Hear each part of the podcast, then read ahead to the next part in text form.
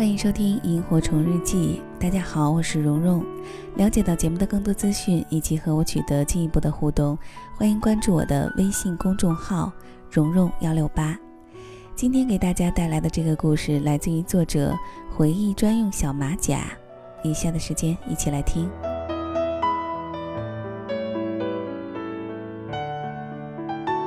被朋友拉进了老同学群。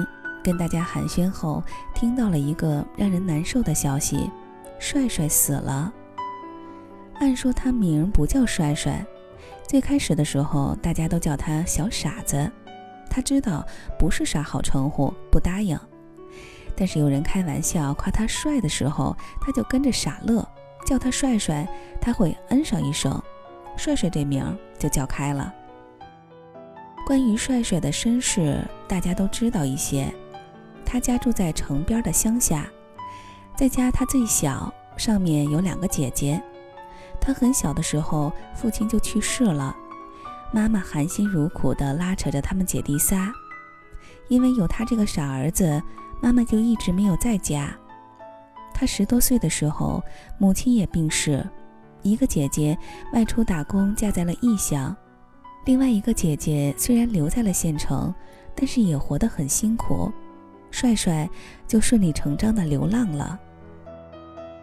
最早遇到帅帅的时候，我上小学，他比我们大几岁，成天在街上溜达，低着头，穿得破破烂烂的，很老实，嘴永远半张着，口水滴在身上，胸口黑乎乎的一片。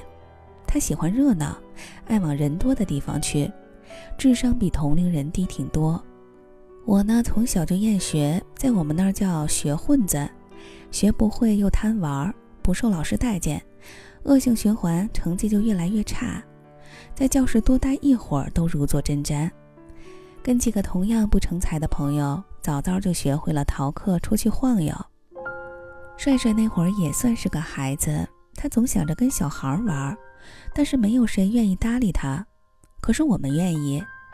一是我们逃课出去完全没啥玩伴，二是想到大家都在上课，心里说不出的空虚，见到他多少有些安慰。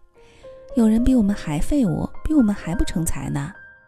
帅帅的破褂子上有俩巨大的口袋，不知道是谁给缝的，永远鼓着，里面装着他的一切，有没有吃完的馍饼，有他参加红白事儿人家给的香烟。还有他捡的垃圾，每次叫他玩啥之前，他都跪在那儿，把口袋里乱七八糟的全掏出来，要走的时候再一一的装回去。我们经常从家里拿东西给他吃，按说他也饿不着，屁大点个县城，不管走到哪儿，东家一口西家一块儿的，总有人塞吃的给他，不管给他啥，他永远是狼吞虎咽。那会儿正是拿尿和泥的年龄。没有谁嫌他脏，骑马打仗，他永远是马；跳皮筋儿，他就一直像木头一样杵在那儿，帮我们撑着皮筋儿。他从不抱怨，能跟我们一块儿已经很开心了。有时候玩到晚上，我们被爹妈一个个的拧回去，剩他自己在路灯下站着。他睡觉的地方不固定，路边、桥洞、待拆的仓库、水泥管道，哪儿都能睡。北方的冬天很冷，但是也没冻着他。谁家没点破烂衣服、烂被子什么的，街坊们见了就塞给他当积德了。他呢没啥记性，被褥太大也背不走，在哪儿睡上几天，迷路回不去了，东西也就全扔那儿了。所以经常在街上看见一些大娘大婶啥的追着他要拧他耳朵。兔崽子，那么好个被子给你了，今年的新棉花。你给我扔哪儿了？帅帅呢？傻笑着往前跑，缩着脑袋，就是不停。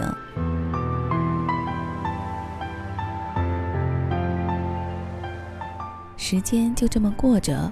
我初中的时候，帅帅差不多就成年了，身高一米八几，体重得有两百斤。作为一个流浪汉，他的体型简直代表着我们县的良心。也不知道是谁起的头，大家又开始拿他开玩笑了。帅帅长大了，该娶媳妇了。看上哪家闺女没？给你做个媒。也不知道是人们调侃多了，还是他的自然反应，这货还真的经历了一次爱情。对象是住在城南的一个姑娘，家里是开化肥代销点的，女孩在店里帮忙。女孩人很清秀，心也好。店里有没有用完印着广告语的背心儿？帅帅路过的时候，女孩总是拿些给他，偶尔也给他端口吃的。白天街上热闹的时候，帅帅常常蹲在店对面的墙角，隔着一条小街，时不时的往店里看上一眼。帅帅这点小心思，很快被好事儿的发现了。人们觉得他肯定是喜欢上人家姑娘了。不然，那么多人给过他吃穿，他咋就偏往这边蹲呢？在别人的怂恿下，帅帅还鼓起勇气进过店里一次。到里面以后，他一股脑把自己兜里的家伙事儿全掏了出来，搁在地上，扭头就跑。姑娘在人们哄笑声中窘迫地关上了店门。无聊的小城就指着这点八卦热闹了，很快传得尽人皆知。人们路过时，全戏谑地往店里瞅上一眼。喏，你看，那就是帅帅的媳妇儿吧？初恋能有啥好结果？只不过帅帅的比一般人更惨，因为没有过多久，帅帅又一次习惯性蹲在对面的时候，女孩的哥哥从店里出来了。帅帅被揪着领子拽起，掐着脖子往后推，推一下退几步，推一下再退几步。一直退到街口，围观的很多，但是没谁敢上去劝。女孩的哥哥没做错啥，也不算动手打人。虽然说大家都知道帅帅老实，没干过啥坏事儿，但谁愿意自己家待嫁的姑娘被个傻子惦记着呢？有个万一，谁负得起责呢？女孩的哥哥走后，帅帅被看热闹的围在个角落。我猫腰挤到了前面。他低着头，浑身哆嗦，嘴张着，说不出话，手不停地向上拢自己的头发，一遍又一遍。他一定很绝望吧？我有点感同身受。挺巧，也就是在那天，我鼓起勇气给暗恋许久的女同学写了一封长长的表白信。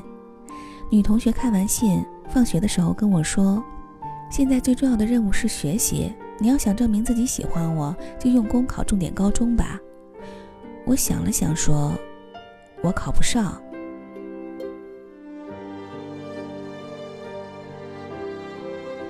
出了这事儿之后，帅帅就很少去城南了。城北有个大湖，算是我们那儿唯一的景点了。湖没咋开发，夏天的傍晚，全民的娱乐项目就是过去洗澡，因为总出意外。县里在湖边周围修上了很陡的石头堤坝，只留一个固定的地方允许下水，入口处铺上些沙子，算是一个自然浴场。但即使这样，每年也总有一两个看不住的小孩，因私自玩水溺亡。帅帅在湖边待久了，见多了气急败坏的父母连打带骂，将自家下湖玩水的孩子薅走。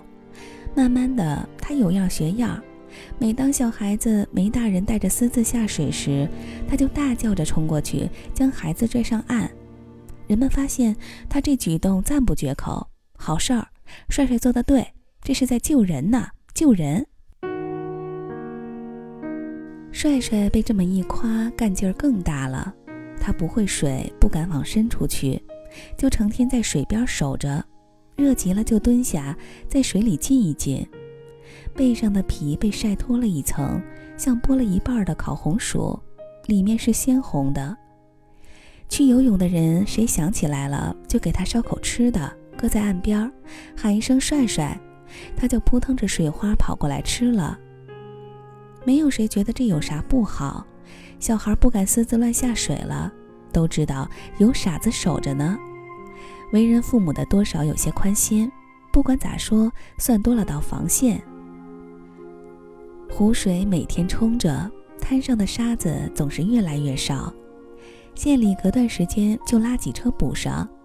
运沙的工人来了，帅帅就凑着热闹帮忙，来回蹭几趟车坐。大锅饭做好了，也给他盛上一碗。在一次运沙的途中，帅帅在拖车里睡着，从高高的沙堆顶上滚了下来，摔在路中间儿，兜里的东西洒了一地，全身上下没有一块好地方了。围观的人都傻眼了，这可咋办？往医院送药钱，谁知道他亲人在哪儿？该通知谁？也该他命好，摔在了陈爷家门口。在人们不知所措时，陈爷拨开人群说。把他抬我院里吧。陈爷是个佝偻的老头，背很驼很驼，一生未婚，也没有子女。他年轻的时候在乡下做赤脚医生，后来搬到了城郊自己住，在院里开个诊所，给人看些简单的头疼脑热。他心好，帮过不少人，大家见面都叫声陈爷。但前两年，县里把没执照的诊所统一取缔了，陈爷行动不便，街道就帮着把他挂在门口多年的医生招牌拆走了。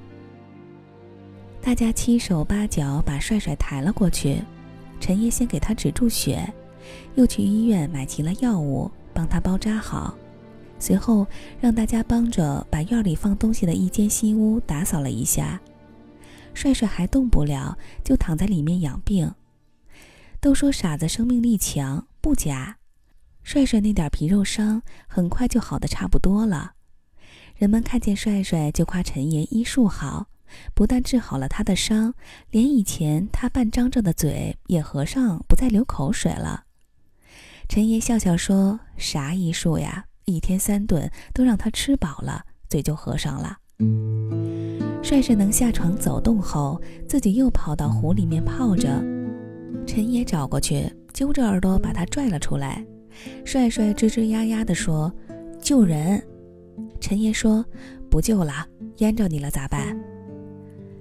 陈爷无子嗣，年轻的时候哥哥把长子过继给了他，条件是侄子帮他养老送终。他百年后东西都留给侄子。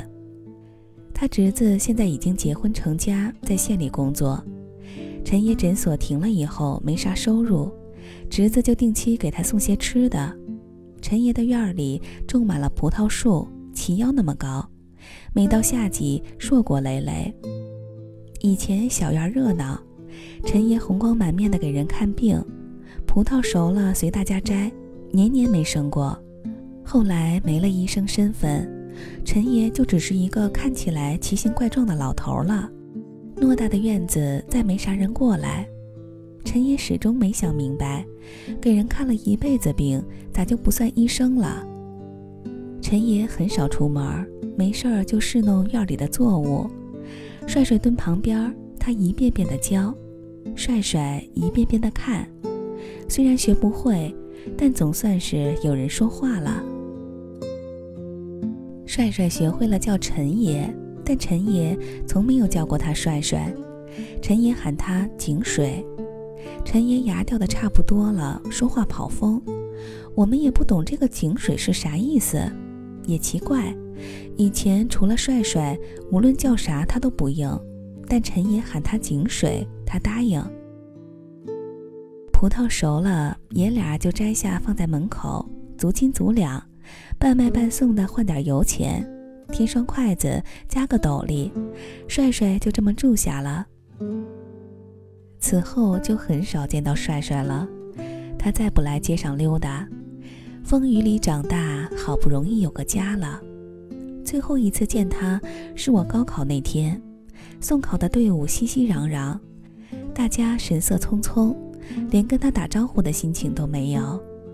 他伏在门边，傻愣愣地看着过往人流。大三暑假，我回家路过陈爷宅子时，看到院墙被拆了。我问朋友：“他们人呢？”朋友说：“陈爷去世了，宅子按约留给了他侄子。陈爷临走的时候，求侄子给帅帅寻个住处，侄子答应了，托关系把帅帅安置在他们厂废弃的宿舍里。虽然没人管他吃喝，白天又得流浪，但总算有个能遮风挡雨的地方落脚。”后，我家搬去南方，再没有了帅帅的消息。老天爷真是想得周全，谁能料到帅帅这样的烂命都会有转机？前不久，我妈回老家探亲，带回了一个惊天八卦：高速公路要修到县里，入口刚好选在帅帅他们村旁边。帅帅家的宅子在村头，要被征用建成服务区。简单点说，帅帅成拆迁户了。据说他们邻居宅子还没他家一半大，赔偿款都谈到了五十万露头。帅帅家的兴许能拿上百万。帅帅的姐姐都出嫁了，他妈去世后，帅帅外出流浪，土房子年久失修，早荒成了危房。有人见工作人员去找过几次，都没见着他们人。一无所有的傻子瞬间成了准百万富翁，这事儿让整个县城炸开了锅。按县里的物价，烧饼一块钱一个，油条一块钱两根儿，许多人一辈子都挣不到一百万。知道拆迁的消息后，我给老家的朋友打过一个电话，朋友说，不知是赔偿款暂时没谈下来，还是怎么着，帅帅还在流浪。但一切都不同了。傻子还是那个傻子，大伙儿对他的态度可全变了。以前给他张罗着送吃送穿的婶子大娘们，都多少有些自惭形秽了。别说百万，自己一辈子见过十万块钱摞一堆多高没，有啥资格可怜一个百万富翁呢？帅帅现在流浪都算体验生活。有好事儿的已经开始打听着要给帅帅介绍对象了，据说有姑娘肯答应。就差帅帅点头，反正传得有板有眼，帅帅有了个新外号“高富帅”。大家都在等着帅帅命运的转折，想看他如何苦尽甘来，想看他怎么享用这飞来的横财。可没想到，等来的是帅帅的死讯。陈爷生前的那条小路要向两边扩宽，道路封死了，在施工。以前的小院儿已经拆完。重建的门面房正在打地基，天太热，工人白天休息，傍晚才开始做活。没有人注意到瘫坐在对面的帅帅，也没有谁知道他在那儿守了多久。他被人发现时，已经奄奄一息。帅帅姐姐的女儿叫小安，我们是同学。虽然这些年他从来没有提过自己跟帅帅的关系。但这在我们同学间像一个公开的秘密，大伙儿都知道。他总给帅帅带各种东西，衣服、被褥，还有吃的。他不说，大家也不问。毕竟有个流浪的傻舅，对于女生来说是件难以启齿的事儿。小安也在群里，沉默许久，他给我们讲完了剩下的故事。他姥姥在世时就一直担心有一天自己不在了，帅帅该怎么活？他怕帅帅没有人照顾，更怕本来就命苦的女儿受连累，心里愁，嘴上也说。帅帅听懂了。姥姥去世后，帅帅再没进过家门，两个姐姐一直在尽力帮他。他们把帅帅往家里接过无数次，帅帅疯了一样的反抗，撞墙也要往外跑。他不接受姐姐的任何安排，谁劝都不听，傻子嘛，一根筋。帅帅住下后，他们也常去送钱送物，陈爷不要，说这边够吃了，他们也不容易。赔偿款的事儿，人家让律师来找过了，说他们姐弟仨都算继承人，两个姐姐决定不要那份钱了，留给帅帅，因为是老宅子，房产证、遗嘱啥都没。所以还有些手续要补，钱一时半会儿拿不到。可谁也想不到他会在这节骨眼上出事儿。帅帅弥留时，家人都到了，可能回光返照，他清醒了许多，认出了小安是谁，知道握着姐姐的手叫姐。院里医生护士，只要手上没活的都来了。有人问：“帅帅，你的东西想留给谁呀？”帅帅说：“陈也。”人们说：“陈爷死了，要不了了。除了陈爷，你还想留给谁？”帅帅说：“陈爷。”他也真没福，那么多寒冬都熬过，死在了盛夏。帅帅出殡时打城里过，街上的大小商店关了许多，送葬的队伍浩浩荡荡，绵延几百米。大伙儿都来送他了，他那么爱热闹，要是能活着看一眼这场面，肯定舍不得死。帅帅最后的一声“陈爷”，又把那个佝偻的老头拉回到了人们的视野，有热心的帮着去问老爷子诊所关门的事儿。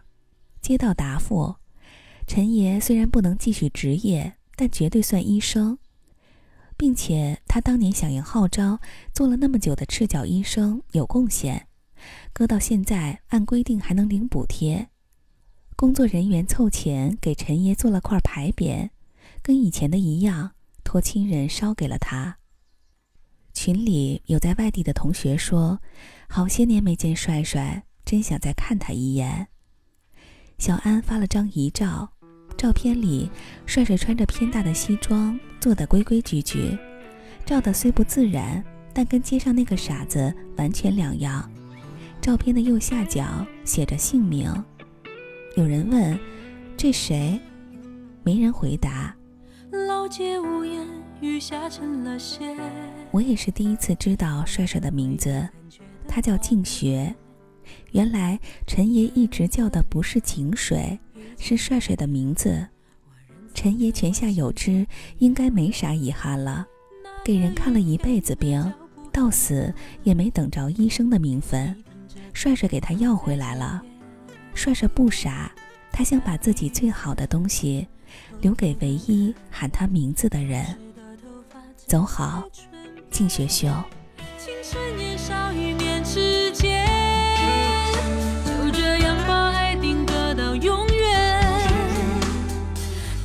的指尖还抓不稳你的誓言，就让我再回